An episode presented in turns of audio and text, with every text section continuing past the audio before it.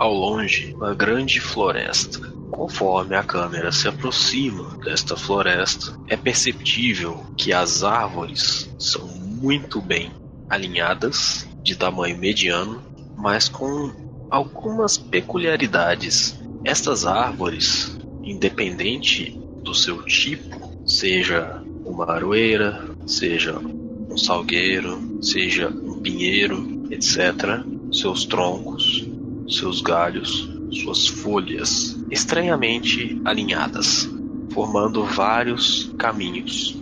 A câmera então começa a adentrar rapidamente por esta floresta até chegar em uma pequena clareira. Nessa clareira, a formação era um tanto quanto estranha. Ao centro estava uma torre feita em alvenaria, alguns pontos de tijolo, um portão de madeira sobre uma pequena elevação de terra com uma escada de pedra que a circulava. Mas o que mais chamava a atenção naquele local é que as árvores ao redor aparentemente evitavam aquele lugar. O círculo era perfeito, tão perfeito que as raízes das árvores, que no lugar de ir em linha reta em direção à torre, fazia uma curva no último momento, como se toda a vida se negasse a aproximar daquele local. Neste instante, a câmera foca numa pessoa descendo as escadas. A névoa era densa e impedia de ver quaisquer características deste humanoide. Ele então descia com um pequeno balde uma pequena pá e ia em direção ao à lateral da torre. Ali, um grande espaço continha vários pontos de terra remexidos. Ele então, com a sua pá, se aproxima deste local e diz: Cresçam, minhas plantinhas. Um dia vocês irão me fazer muito feliz.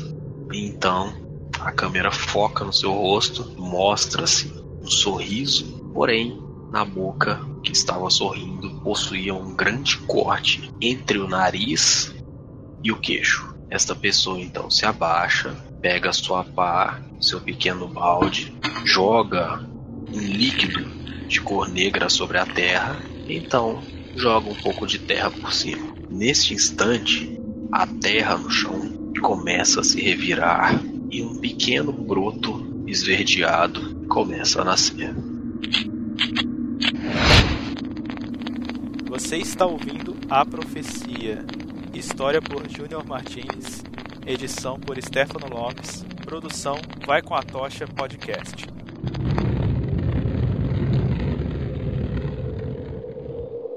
A cena então se abre numa grande cidade. Era noite. Estranhos sons estavam ressoando por aquele ambiente. Algumas pessoas conversavam tentando entender o motivo daquele sino de aspecto fantasmagórico estar soando tão tarde da noite. Alguns membros de um pequeno grupo de pessoas estavam aparentemente enfeitiçados por alguma coisa, entidade, som, não se sabe ao certo. Estes estavam com muita vontade de ir até um certo ponto da cidade. Então, é, Edriel, nós temos que sair daqui. Agora eu te conto a história lá fora. Nós não temos tempo de ir nessa torre. O Etsev está descontrolado e estou tentando aqui, junto com o Lander, arrastá-lo para fora. Nós temos que sair daqui como havíamos combinado. Se não achássemos nada, à noite iríamos embora. Enquanto você fala isso, começa a chover. Uma chuva estranha, estranhamente gelada, mas não gelada ao toque. Esta chuva, de uma forma muito estranha, aparenta gelar a alma de vocês. Calafrios passam por todo o corpo, da cabeça aos pés. Quando vocês olham para cima, é perceptível que não há nenhuma nuvem no céu. Nesse, nesse momento o Edriel ele tá. Ele estica né, o braço um pouco para cima assim, né? pra sentir um pouco mais dessas gotas da chuva tocando a mão dele e tem essa, ele tem essa sensação, né? Uh, justamente não desse, desse frio uh, de, de, toque à pele, né? mas desse frio à alma aí. Uh, então ele permanece calado ali alguns, alguns segundos. Né? Ele fecha o punho, o punho dele após sentir essas, essas gotas e se vira para o Lupus. Então, Lupus, é, você pode sair da cidade mesmo, né? Podemos sim, claro. Uh, mas tudo aqui é muito estranho, né? E espero que possamos sim chegar à saída. Posso deixar isso aqui por um momento, por um instante. Afinal, eu tenho que levar vocês até o portão, né? Não posso deixar também vocês soltos nessa cidade com sabe-se lá o que, que, está acontecendo. Não podemos entrar aqui e nos abrigar. Não é escolha sua, afinal está preocupado com seus amigos. Você faz parte desse grupo também, Adriel. O Gorak já ficou para trás por conta de sua teimosia. E agora você quer fazer isso também? Te digo que eu estou com um desejo muito forte de fazer isso. Mas, raios, vamos logo para essa saída. Eu deixo minha promessa que podemos voltar aqui no futuro. Depois, talvez na volta da floresta de espinhos, quem sabe. Cara, o Edrel ele aproxima do Lucas que ele, com a mão direita segurando o ombro direito do Lucas, ele dá um apertão bem forte. E olha bem fundo no olho do Lucas, né? Com aqueles olhos dele com que, que emanam aquela luz amarela, né? Ah, eu vou cobrar isso, Lucas. E vou cobrar da qualquer forma que seja possível. Você está prometendo para mim. E eu levo muito a sério as minhas promessas, principalmente as que eu faço, mas também as que fazem a mim.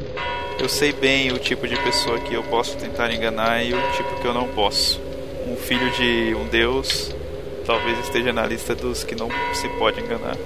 Vamos logo, quero sair dessa chuva maldita, dessa cidade maldita. Vamos. Não quero perder mais tempo aqui, então. Temos que ajudar a Daenerys. Vamos logo. Quando a Daenerys fala isso, eu já entendo. Balanço a cabeça pra ela e, junto com o Lander aqui, eu puxo o Etsev pelos braços, assim, tá ligado? Sai arrastando ele à força. Ok. Qual a direção que vocês irão tomar? O portão que a gente entrou, né? Mesmo portão que vocês entraram. Uhum. Sim. Tá.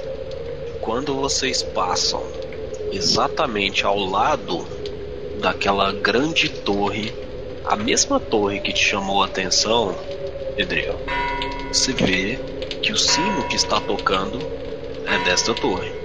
Mas nada mais que isso. Uhum. Cara, o Lander tá puxando ele pra fora e eu tô ajudando. Tô puxando o Edsave à força pra fora. Lucas! Lucas, me larga! Sua mãe tá chamando, cara! Ajudar, vamos lá! E ele força, tá ligado? Ele se movimenta assim, soltar e dá, é, faz força pra poder sair de perto da galera e ir de encontro essa vez. O Lopes, ele sabendo que provavelmente se trata de um encantamento, que ele já fez uma contra um, uma proteção para o Lander ali funcionou, ele não dá bola pro Etsev. Ele continua puxando junto com o Lander para fora e chamando os outros. Tarere, Cetriel, vamos, vamos sair logo antes que o Etsev tente alguma coisa pior. Essa voz me atrai muito mesmo, ponto de me deixar totalmente descontrolado.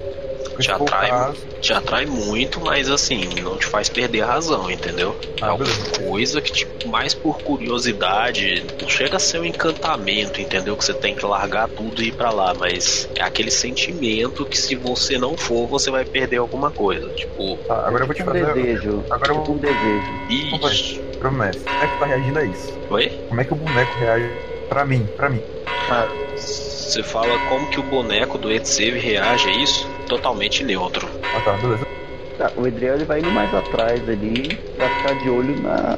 na- se, se alguma coisa aparece atrás ali da galera mesmo. Pra tipo. vigiar mesmo. Enquanto estão puxando ali o, o, o. Eu vou tentar ajudar e empurrar o Etsev pra sair junto da cidade, pra sair mais rápido. Boa. E o sinal tocando. Lucas, se a gente não for até a sua mãe, ela depois vai vir atrás de mim e vai me pegar, cara. Eu continuo ignorando. Tô só puxando ele pra fora. Qual é, velho? Ela vai palitar os dentes com o meu chifre. Vocês se aproximam do portão, então fecha a cena. Agora a cena se abre aquele suntuoso quarto onde na cama estava deitada uma mulher com um largo sorriso no rosto, nitidamente esparramada na cama, em pé ao lado da cabeceira da cama estava um meio orc de pele avermelhada encarando uma criatura estranha, humanoide, porém com patas de aranha. Esta aparentava ser uma bela mulher, cabelos negros, roupa também negra, com um vasto decote, mostrando parcialmente seus seios. Olhava para o meio com um sorrisinho malévolo em seu rosto. Então, o que você me diz?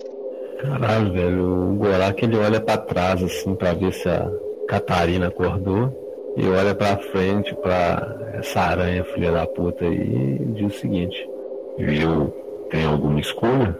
Você não pode me matar, mas também não precisará de mim se eu não cumprir o que você deseja. Meu desejo não é te matar.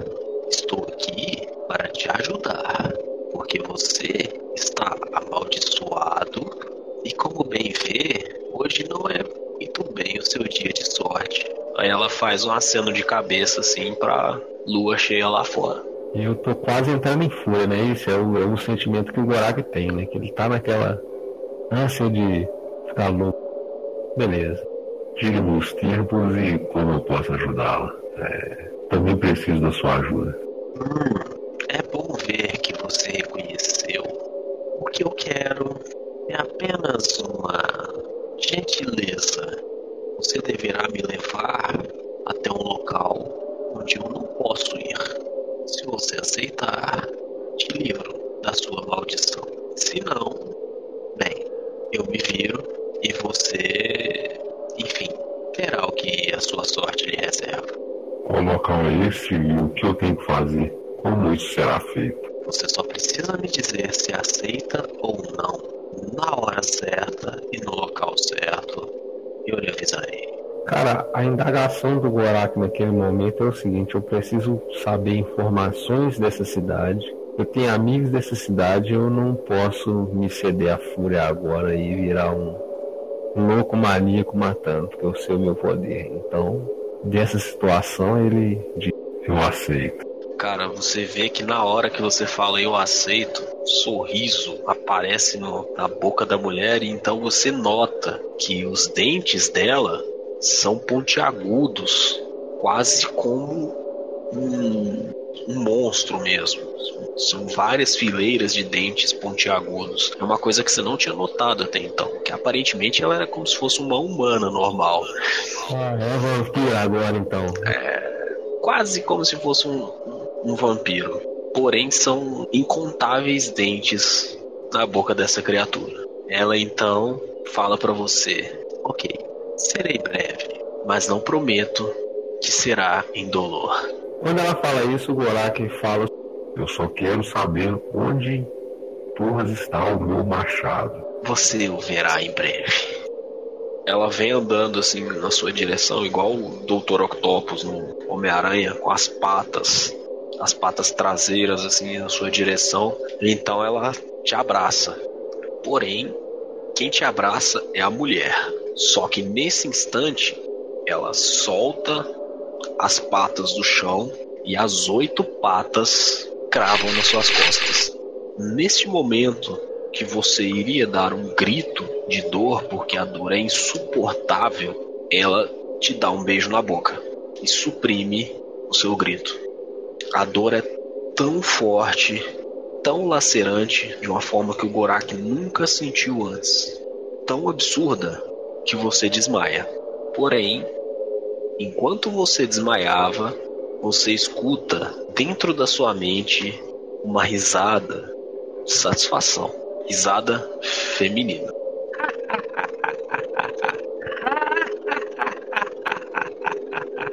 Fecha a cena.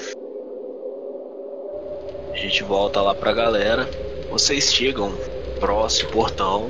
Conforme vocês vão se aproximando, vocês veem que o portão está aberto. O barulho do sino já não está mais tão alto como antes. Porém, continua chovendo. Portões lá fora agora. Vocês vão sair. Veremos. Sim. Eu quero que todos vocês, exceto o Gorak, claro, rolem um save de sabedoria. Que delícia. Ah, sabedoria. Ah, Gente, eu não tenho mais esquema de cancelar encantamento não, pelo amor de Deus. Puta Beleza. que pariu. Que beleza! Vocês estão fazendo o mestre muito feliz hoje. Ou não. Agora ele é muito sábio, ainda bem. Alguém tem que salvar. E ó, Ufa, ainda bem. olha, olha esses dados, rapaz. Lander 4, Edriel 8, Daraeris 18, Lupest 18 e o Etsev 5. Galera, nesse instante que vocês estavam para passar do portão, passa do lado de fora uma criatura que é aterrorizante ao olhar de vocês. Ela passa de um lado ao outro do portão. À primeira vista, parece ser um tipo de fantasma. Só que o Lander, não, ele não viu, lógico. Mas o Edriel e o Edsev, quando olharam para essa criatura, pensaram que estavam de frente da morte. Nesse instante que essa criatura passa, vocês sucumbem ao medo. Esse aspecto feminino emanava uma luz azulada, dourada pelo seu corpo. E quando ela passa, os sinos e a chuva cessam. o Edsef grita desesperadamente. Ah! E já começa a ir pro chão, tá ligado? Ficar meio que agachado, protegendo a cabeça, protegendo o corpo, com os braços, tá ligado? Meu Deus, que coisa horrível! Ah! Faça alguma coisa daquele logo! em termos de regra, vocês três estão amedrontados. Cara, o Edriel ali, ele. Ele não é de, de, de expressar muitas emoções dele, né? Mas foi tão, foi tão intenso para ele ali que ele imediatamente já coloca a, a mão direita dele, né, sobre, sobre a empunhadura ele da espada dele, né? E ele já, já faz aquela pose de combate e na mente dele ele já imagina é, é, de nunca acreditar que, que estaria de frente da morte tão cedo assim na, nessa jornada dele, né? E nisso ele, ele cerra até um pouco os olhos assim e se mantém tremendo ali. Tanto é que quando ele está segurando na espada, ele, ele olha para a mão dele e a mão dele direita está tremendo ali, né? Ah, coisa que nunca ele nunca viu acontecer isso na vida dele. É, essa, essa reação dele, né? Mas ele, se, ele permanece calado nisso tudo e olhando para o portão, né? Mestre, pra quem passou, qual que é a sensação? Cara, é um tipo de medo, de receio, mas não chega a ser tão devastadora quanto os demais. Você e a Daraeris, vocês veem aquilo ali como uma criatura, entre aspas, normal do dia a dia de vocês. Porque querendo ou não, vocês já viram coisa pior. O Lopes olha pra trás e vê a reação de todos. Ele percebe que a Daraeris se manteve calma. Ele fala: Daraeris, eu não consigo manter eles focados para conseguir sair daqui. Vocês estão com medo do que tá lá fora? Vocês já passaram por coisa pior do que isso. Nós já vimos a morte de perto de verdade. Isso aí não é nada. Vamos continuar. Daraeris está comigo? Estou, vamos continuar o mais rápido possível. Eu quero ver a reação deles mesmo. A Darese, ela tenta caminhar pra frente? Tô tentando. Vou Tá. seguir. Na, na hora que você. Se você tentar passar do Edriel, ele vai estender o braço esquerdo dele, tipo assim, bloqueando o seu caminho. tipo, impedindo que você vá pra frente. o, o Edson, sabe, tá ligado? Gente, igual ele ficou no passado, na, na história dele, né? E provavelmente vai acontecer a mesma coisa que aconteceu no passado. Uma magia por puro instinto e por puro medo. Edriel, enviado de Latander, o deus da vida, você tá com medo disso que tá lá fora? Talvez o que você viu não é realmente o que eu vi, e sim aquela coisa ali parece, sei lá, o filho do demônio com outro demônio mais feio ainda. Eu não tenho nada a ver com isso. Não falei de você, demônio.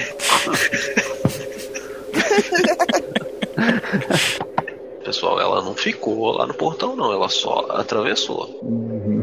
De é papo. tipo o medo do que tá lá fora, né? Isso, bastante coisa exatamente. aí. Exatamente. Mas isso impede o, o, o Edriel de, de, de tomar qualquer atitude de passos à frente, entendeu?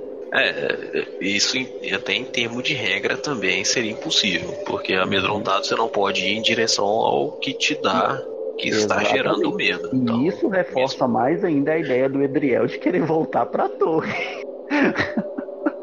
Edriel, você deu sua palavra. Temos um acordo. Eu vou cumprir com a minha. Claro que eu vou. Eu, eu tenho que cumprir com a minha, é claro. Mas já que é assim, sai lá primeiro então. Vamos logo. Rápido, chame a sua mãe, chame a sua mãe. Eu falo, eu falo pra ele assim: segura o Etsev, eu vou sair lá fora. Daraelis vem comigo e nós vamos te mostrar que não há o que temer. Cara, o Edriel ele vai e segura certo? E ele fala baixinho assim. É, acho que agora não adianta de nada mesmo ficar perto desse demônio aqui. Aparentemente a morte tá vindo. Cara, o, o Lopes continua and- andando pra fora, ele segue. tá, então só pra eu entender. Vai sair todo mundo junto ou vai sair individual? O Edriel tá esperando o Lopes sair. Segurando lá o White Save. Eu falei isso, que a Daraelis vinha comigo, mas obviamente eu não tô puxando ela pelo braço, tá ligado? Eu tô andando, caminhando na frente sozinho. Eu tô indo atrás. Então, beleza. Etsev, eu gostava tanto daquele cara. Então, cara, vocês dois passam, vocês olham pro lado, olham pro outro, olham pra frente, não veem nada. Aí vocês se viram um pro outro. Na hora que Lupest vai dizer: Ei, não tem nada aqui, galera. Você então olha pra sua direita, Lupest, e vê um espírito flutuando na sua direção. Nesse espírito, correntes amarradas em seu pescoço, seu ombro, seus braços, suas pernas fazem um som fantasmagórico por onde passa. E assim que ele se aproxima de você, você se vira para esboçar alguma reação. Ele desaparece. O Lopes, ele realmente pensou isso, em dizer, ah, não tem nada aqui e podem vir em segurança. Mas vendo o que aconteceu, ele olha pra trás e fala pros outros três que ficaram: Não há o que temer. A criatura deixou que nós passássemos. Venham. Ele olha pra Daraeris pra ver se ela ainda continua firme. Continuo, vamos. Isso aí. Só faltou estender o punho assim, sabe? Pra bater, tipo, com o punho assim, tipo, valeu, mano. Cara, o Edriel, ele, ele tá, tipo, empurrando. Ele vai pra trás do Etsev e começa, tipo, empurrar ele. E, e olhando pra mão dele pra ver se ele tá fazendo a mesma coisa com o boneco. Eu boto frente, tá ligado? Como que vai lançar alguma coisa? Mesmo pra trás pra não ir, tá ligado? Cara, o Lander tá batendo perna ali uma na outra, parecendo uma criancinha. Ele tá com a mão segurando o chicote assim, mas ele tá nitidamente que ele tá se tremendo todo. Mestre, tem alguma coisa que eu consigo fazer, inspirar eles, alguma coisa pra tentar mostrar que não tem nada de errado, ou alguma coisa assim? Cara, você tem aquela. Tentar convencer, talvez. Tem Ah, persuasão. é, rola um persuasão aí, vai. O Lopes te vê que eles estão relutantes em sair, mesmo assim, né? Então ele fala: Nós passamos por muita coisa difíceis juntos. Sair pelos portões de uma cidade não deveria ser tão difícil. Eu sei que vocês têm coragem e que vocês têm, sabem os motivos certos de nós irmos embora daqui nesse momento para podermos ajudar a nossa amiga Daraeris a salvar o seu lar. Vocês não deixariam as pessoas inocentes daquela floresta perecerem em vão. Então, venham amigos, estou dizendo que não há o que temer. E aí eu vou mandar a persuasão. Beleza. 17. Tá. É. Rola de novo. Eita. 17 não foi bom? Caralho. 14. Cara, vocês três se sentem convencidos que realmente não tem mais nada lá fora. Porém, continuam com aquele medo inconsciente de algum tipo de perigo eminente. Para vocês é claro que o Lupest não mentiria para vocês, ele não ficaria ali parado se realmente tivesse algum perigo ali à espreita. Mas a sensação de perigo do lado de fora é maior do que a do lado de dentro. Após o, o, o Lupest dizer essas palavras, né? O Edriel ele para, dá uma respirada funda e daí ele dá uns dois tapinhas ali no, no, no ombro do, do Etseve e diz: É, esse cara às vezes diz as coisas certas. Pena que não tem senso do perigo. E daí ele sai caminhando. Lentamente, mas sai caminhando em direção ao portão. O Etsev, ele passa a mão assim pela cintura, pega um boneco, solta ele assim, joga ele e diz: Eu vou logo atrás. O Lander então fala: Por baixo, eu seguirei firme. Então segue atrás de vocês. E saímos. Sai. Fecha a cena. Gorak, cara, você dá um pulo na cama, assim, você sabe quando você tem aquele sonho vívido, você acorda assim, você senta na cama, aí você olha pro lado, você vê ali a Catarina tá ali ainda. Você olha pro outro lado, seu machado também tá ali. Suas coisas estão todas ali na cabeceira da cama. Aí você olha pra Catarina de novo, ela tá com aquele mesmo sorrisão. Conforme você se move ali, ela vira pro lado. Você vê que ela ainda continua ali, seminua. E você olha pro resto do quarto, não vê nem sinal da aranha, cara. Cara, eu vou olhar pra janela. Ela tá aberta, tá fechada? Tá aberta e tá um certo vento entrando por ali. Aí você imagina que talvez o barulho do vento que tenha te acordado, o sonho. Beleza, pra me certificar eu vou levantar. Vou olhar para um lado, para o outro na janela e vou fechar ela. Se eu não perceber nada, eu vou embora. Vou deitar na cama de novo. Beleza. Você chega lá na janela, você olha para baixo, você olha para os lados, assim, você vê só a lua cheia. Só que na hora que você vislumbra a lua cheia, assim, seu olho, seu, seu olho começa a apertar, você sente que seu sangue começa a ferver, mas aí então você dá uma sacudida de cabeça e nada acontece. Beleza. Eu me sinto um pouco estranho com isso aí que aconteceu. Sim, você sabe que tipo, sabe que, tipo. Fora de como. Isso, você sabe que isso aí não é normal. Nunca foi normal pro Gorak, até porque não tá nem aí pra que fase que a lua tá, se o sol tá quente, se o sol tá frio, só quer arrancar a cabeça. Então isso pra ele é completamente estranho. Beleza. Eu volto lá pra cama lá e vou ter meu descanso longo, mas antes eu vou incomodar a Catarina lá. Cara, na hora que você tá indo deitar, você começa a encostar na cama, você sente aquela pontada de dor nas costas. Aí Gorak vai leva a mão ali nas costas e começa a perceber que tem algumas feridas ali abertas. Aí você passa a mão assim na cama, você vê que tá várias marcas de sangue. Beleza. Eu vou olhar pro corpo da Catarina pra ver se eu não feri ela ali de noite. Não, cara. Normal. Agora, agora o Gorak ele vai, né, contabilizar os danos. Ele vai olhar o resto do corpo pra ver o que, que tá pegando. Beleza. Você começa a se tatear, então você repara que o único dano que você sofreu foi realmente nas costas. Na região ali próxima da coluna cervical tem oito furos, quatro de cada lado. Agora que ele percebe aquilo ali, mas tipo assim, ele entende as prioridades. Porra, eu preciso descansar, mas é o Alice. Não tá me matando hoje não. É, só que assim, a única coisa que quero deixar clara é que são feridas que não, não saram. Ou porque estão recentes, ou porque não param de sangrar, cara. Só isso. Não é aquele sangramento descontrolado que fica jorrando sangue, não. Ela fica escorrendo ali, gotinha por gotinha, mas suficiente para sujar a roupa de cama da Catarina.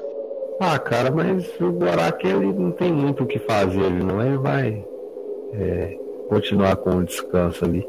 Mas ligado que ele precisa ainda conversar com a Catarina sobre a coisa da cidade. Então, ele vai fazer um descanso, mas atento. Beleza, na hora que você deita ali, você se aproxima dela, ela se vira para você.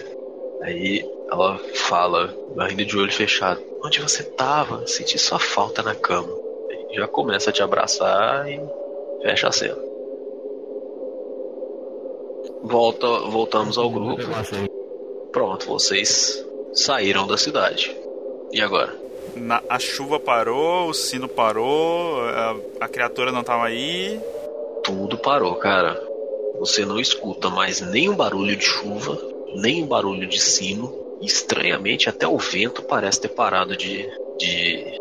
E como que tá o Etsev? E como que tá o Etsev? O Edsev tá agachando pra pegar o boneco que ele jogou pra mandar ele na frente, tá ligado? E tá limpando ele assim, ele agacha, pega o boneco, leva assim, entendeu? Assim, no peito, a parte da roupa, entendeu? Aí coloca em porta no peito assim, fica olhando pra um lado pro outro, ainda meio assustado, procurando se proteger de qualquer coisa que se aproxime. Percebeu, Etsev, como você estava sobre um encanto? O Edsev tem noção disso ou ele tá ainda apavorado pra essa cara? Cara, você tem noção que possa ter sido alguma coisa assim. Alguma coisa anormal que estava te atraindo para dentro daquela cidade. Mas também são, são duas coisas distintas, né? Uma que estava te atraindo para o interior da cidade e outra que te amedrontou para sair da cidade. Isso não quer dizer que sejam a mesma coisa, criatura ou encantamento, ou o que quer que seja. É, o Edsev então olha assim pro Lucas e diz: Você tem razão, companheiro. Desculpa pela minha fraqueza. Ainda meio assustado, sabe?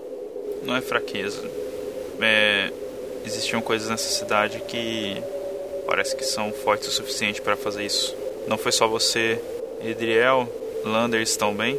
Parece que só eu e a Daraeris conseguimos resistir. Não sei se é nosso sangue élfico ou o que, mas parece que só nós dois ficamos bem lá dentro. Como vocês estão? Tô tranquilo, só acho que devemos seguir nosso caminho com atenção e cuidado, afinal, Mestre, Oi? eu ponho minha mão aqui nas minhas costas, puxo minha alaúde, que ela deixa de ser invisível quando eu faço isso, e no final do braço dela tem esculpido uma figura de um dragão, e do fim sai uma labareda, que eu acredito que aí esteja um escuro intenso, né? Tirando Elune, que deve estar iluminando o céu, ou, ou não? Sim, sim, lua cheia, tá bem iluminado. Tá, mas eu uso o fogo do- que sai do, do braço da minha laúde como uma tocha pra dar uma iluminada. Porque apesar de nós, exceto o Lander, enxergarmos no escuro, acho que enxergar colorido ajuda, né? Com certeza. E aí eu falo, Daraeris, você que conhece melhor a região e como chegar à Floresta de Espinhos. Vamos na frente e vamos torcer para que o Gorak nos alcance são e salvo. Vamos seguindo a... o muro da cidade até voltarmos à estrada. se você diz. E aí eu vou seguindo ela. Il- Iluminando assim o caminho. né? Beleza. Vocês então começam a contornar ali o, o muro da cidade e. Em qual direção? Desculpa. Só pra eu entender uma coisa. pro norte de preferência, né?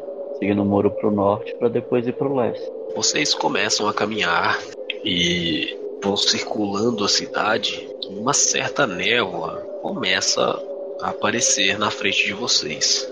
Nesse instante, quando vocês se aproximam deste ponto da muralha, a névoa é tão densa, mas tão densa, que vocês não conseguem enxergar um palmo à frente de vocês, mesmo com a tocha do alaúde. A impressão que, que há é de ser algum tipo de névoa mágica. Edriel, consegue voar e guiar- guiar-nos por cima? Ter uma visão melhor?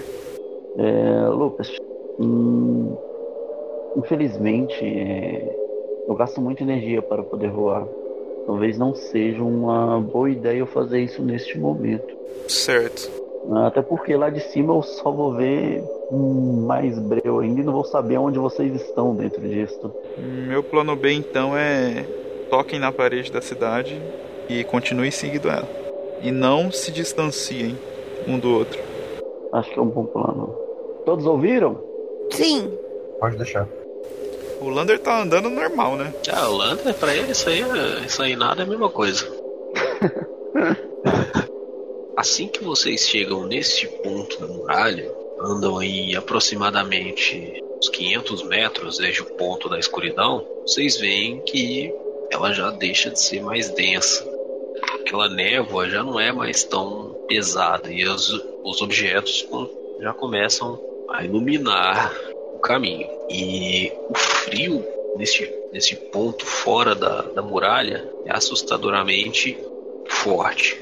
Como se estivesse no inverno, bem rigoroso, mas aparentemente não era o caso. Tá, a gente chegou do lado leste da muralha da cidade. Isso. Essas essas construções aqui, essas casinhas aqui existem? Existem, são fazendinhas. Tem algum tipo de luz ou algum tipo de animal pastando ou tipo num curral assim ou não tem ou é tá abandonado também? Tá abandonado. Essa, essas fazendinhas, assim como a cidade no dia que vocês chegaram, está totalmente abandonada, com porta pendurada, janela rachada, é, vários pontos do telhado com buracos. Mestre, ao ver isso, o Edriel revira a mochila dele e tira aquele pão de dentro da mochila. Qual é a situação do pão? Que pão? eu lembro.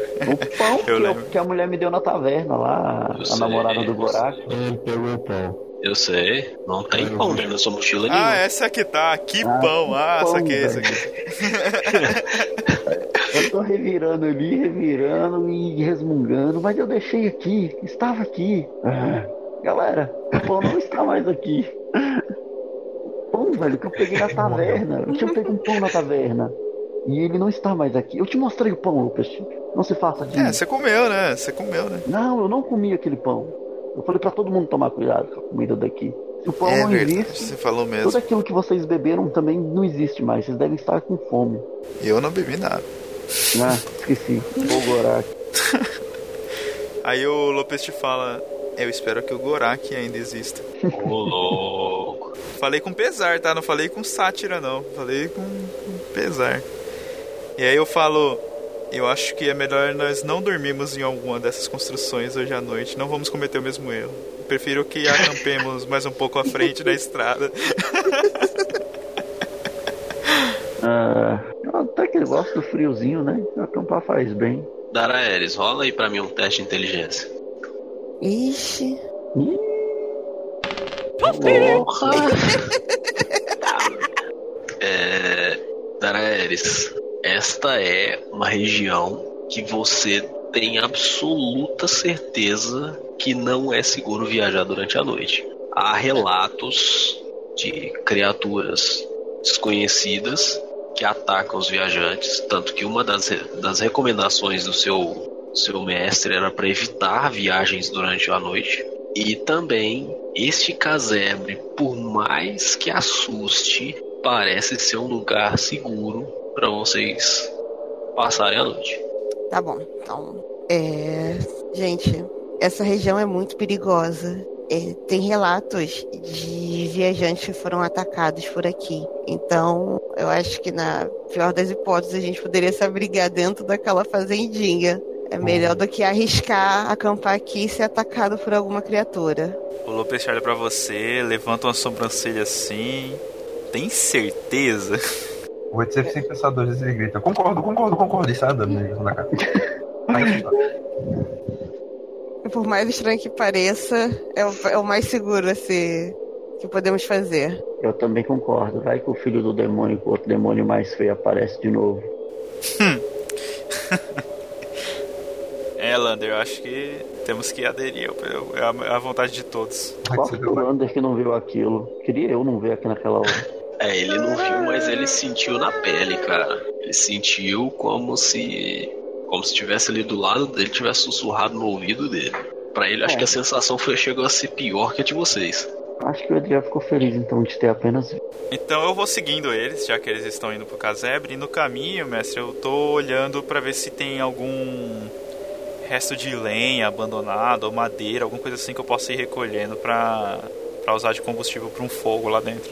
Tem aí uma- algumas árvores secas já, outras já, né, é, vivas também. E lenha mesmo, estoque assim, não. Mas dá pra você improvisar alguma coisa aí sim. Beleza, vou recolhendo o que der aí, no- pra, já pensando em criar um fogo ali dentro pra, pra aquecer a gente à noite. O Edriel vê lá o Lucas catando os galinhos e Ele chega perto da cerca desse casebre, ele arranca uma lasca da, da madeira da cerca. Justo. Ele pega um boneco, tá ligado? Ele bota assim meio que na, na, be- na pegado como se estivesse olhando pra dentro da caída assim no pescoço dele, bota pra um lado, bota pro outro, tá ligado? Aí ele ele vira assim um pra cá pra você e aí você pergunta pra ele assim, ei cara, tem alguma coisa aí dentro? Tu conseguiu ver alguma coisa? É isso aí, mestre. A gente entra aí, eu falo, pessoal, dei uma verificada nos cômodos, vejo se acham algo estranho. E se tiver tudo ok, a gente volta aqui pra essa sala principal e dormimos aqui. Fazemos uma ronda. O Adriel começa a caminhar e verificar os cômodos, como é que é dentro desse, desse casebre aí. Então, vocês veem que é uma casinha simples. é, Realmente não tem nenhum tipo de luxo.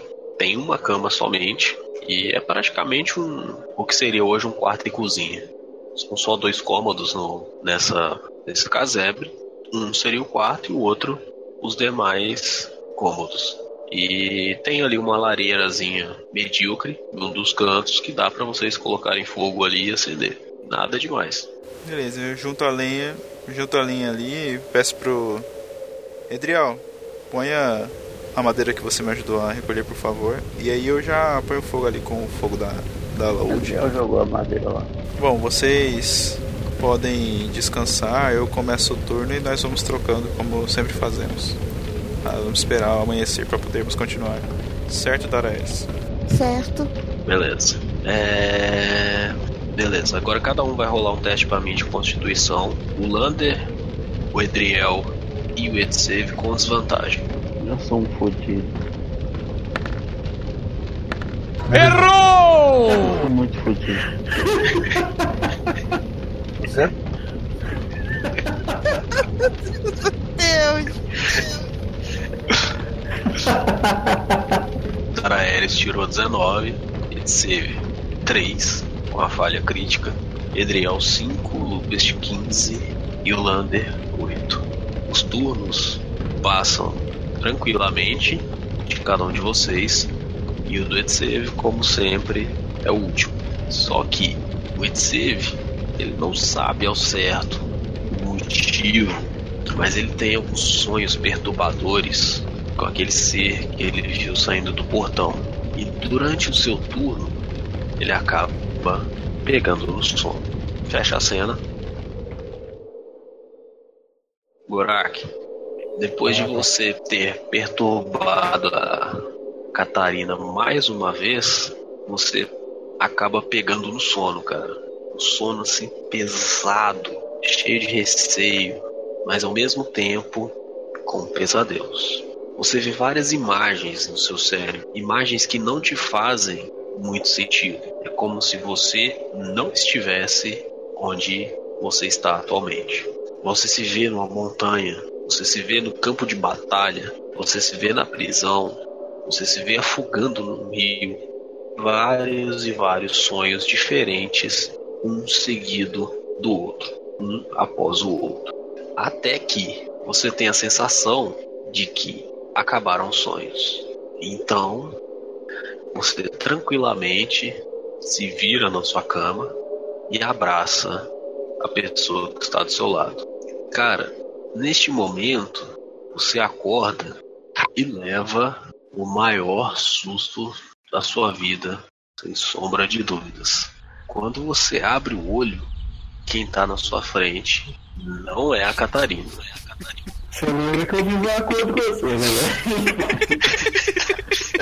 Só tinha ele pode me tirar dessa mesa. Isso vi palavras né?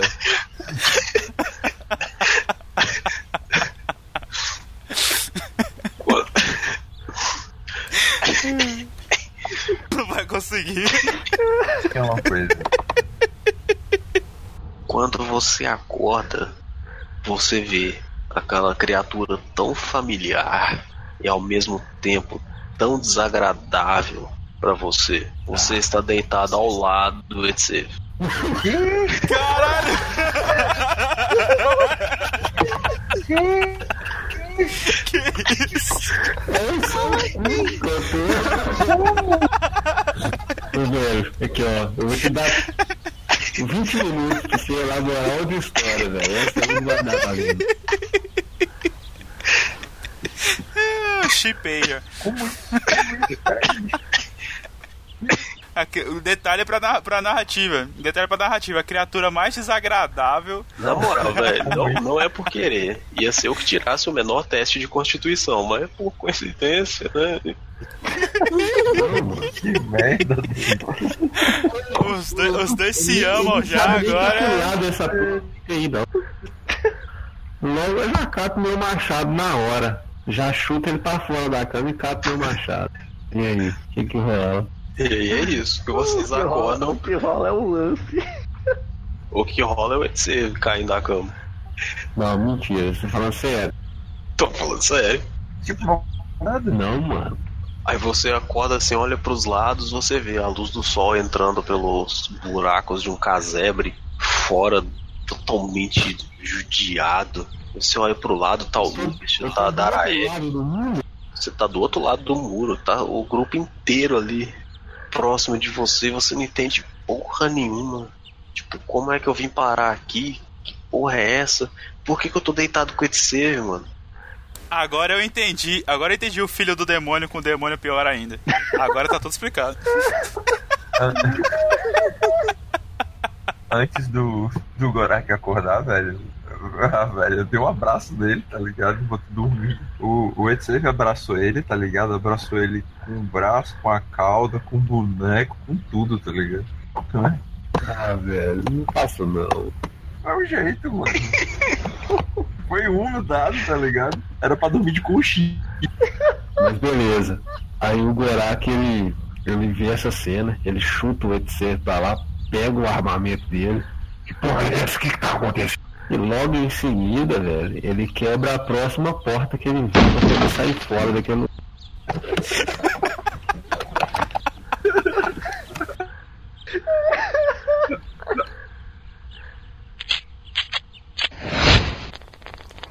Gostou do episódio? Acho que poderíamos melhorar? Envie-nos seu feedback no vaicoatocha.gmail.com Quer nos ajudar a continuar o projeto? Ótimo! Basta compartilhar o podcast com seus amigos e curtir nossa página no Facebook. Aguardamos seu contato. Tchau, tchau!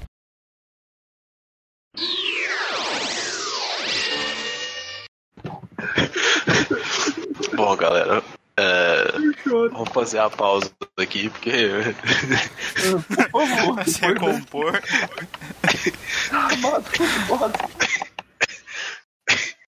Ó, na moral, eu, eu tinha pensado nisso desde que vocês disseram que ia se separar, mas, bicho, Mas tínhamos um acordo, velho. O dado caiu velho. como uma luva, né? Não, mas, cara, eu não sou eu que decido, não, velho. É o dado, pô. Mano, o cara tinha que me tirar uma falha crítica no, no teste de constituição. Véi? Na, na, na verdade, eu não, vou, eu, não vou dizer, eu não vou dizer que é o dado, não, velho. Eu vou dizer que Cai do lado do, do cara, foi desgraça, velho. podia lá acordar lá com a mulher tranquilo, falar assim, agora eu vou embora, me servir café da manhã, eu ir embora. Podia acontecer Eu sou uma isso, né? mistura. Eu tinha acordado lá do, do diabo azul lá. Em termos de azar de dado, eu sou uma mistura de Leonel Caldela com Gruntar, tá ligado? Eu sou os dois juntos de Não azar. é assim que o azar funciona. Na verdade, na, Ai. na nossa mesa é assim que a full desgraça funciona, velho. Véi, não, agora, falando sério, tipo. Ficou. Com, é, foi consumado o ato mesmo ou ele só acordou aí? não, só acordou aí, pô. Não, Ah, tá, não, beleza. Não. Ah, tá. Coitado, Não, não, beleza. Se Não, tivesse, o não tem buraco- problema também. Eu só queria Não, saber. que tem, é Não, um, se tivesse al- alguém ia ter que empurrar a cadeira de rodas do. do... Não, velho, o, o, o Lopes tinha que criar uma balada pros dois, ia ser da hora. Não, não. Pelo amor de Deus. Não, não. O que aconteceu? Do Gangoso do Baralho. Vai ser que é uma balada que ia ser cantada por outro bardo, velho, que você ia morrer. A balada do filho do demônio. Como é que é? Do, do demônio. Saquei a referência. Sim, sabemos que ele não está com a gente. A decisão tá. Todo mundo tá se fudendo pro Gorak. A gente viu ele indo atrás da mulher. Não, não, não, não, não, não, não, não, não. Eu, enche... eu argumentei contra, falei pra você não ir. Você viu o rabo de saia lá e não aguentou. Mas eu fui, velho. Se, você é meu parceiro, se eu fosse tua parada que ia ser ruim pra você, eu ia atrás de você depois. Não, você ia atrás da mulher ou ia atrás junto? Ah, velho, ficar de vela. Ia ficar de, de vol e mas não chega a ser tão devastadora quanto os demais. Você e a Daraeris, vocês veem aquilo ali como uma criatura, entre aspas, normal do dia a dia de vocês. Porque, querendo ou não, vocês já viram coisa pior. É isso aí. ó. Ah, gatinha. Caralho, você tá com nível de, de tolerância alto, hein? Ah, ela falou. Do jeito que ele falou, eu achei que era pior.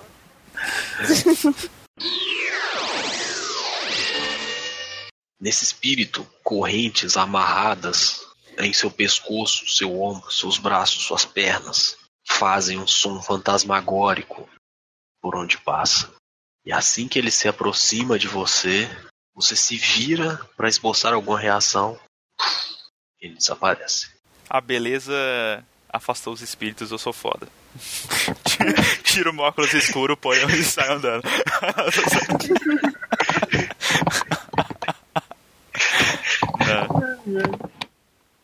O brilho dele, tá ligado? Que afastou.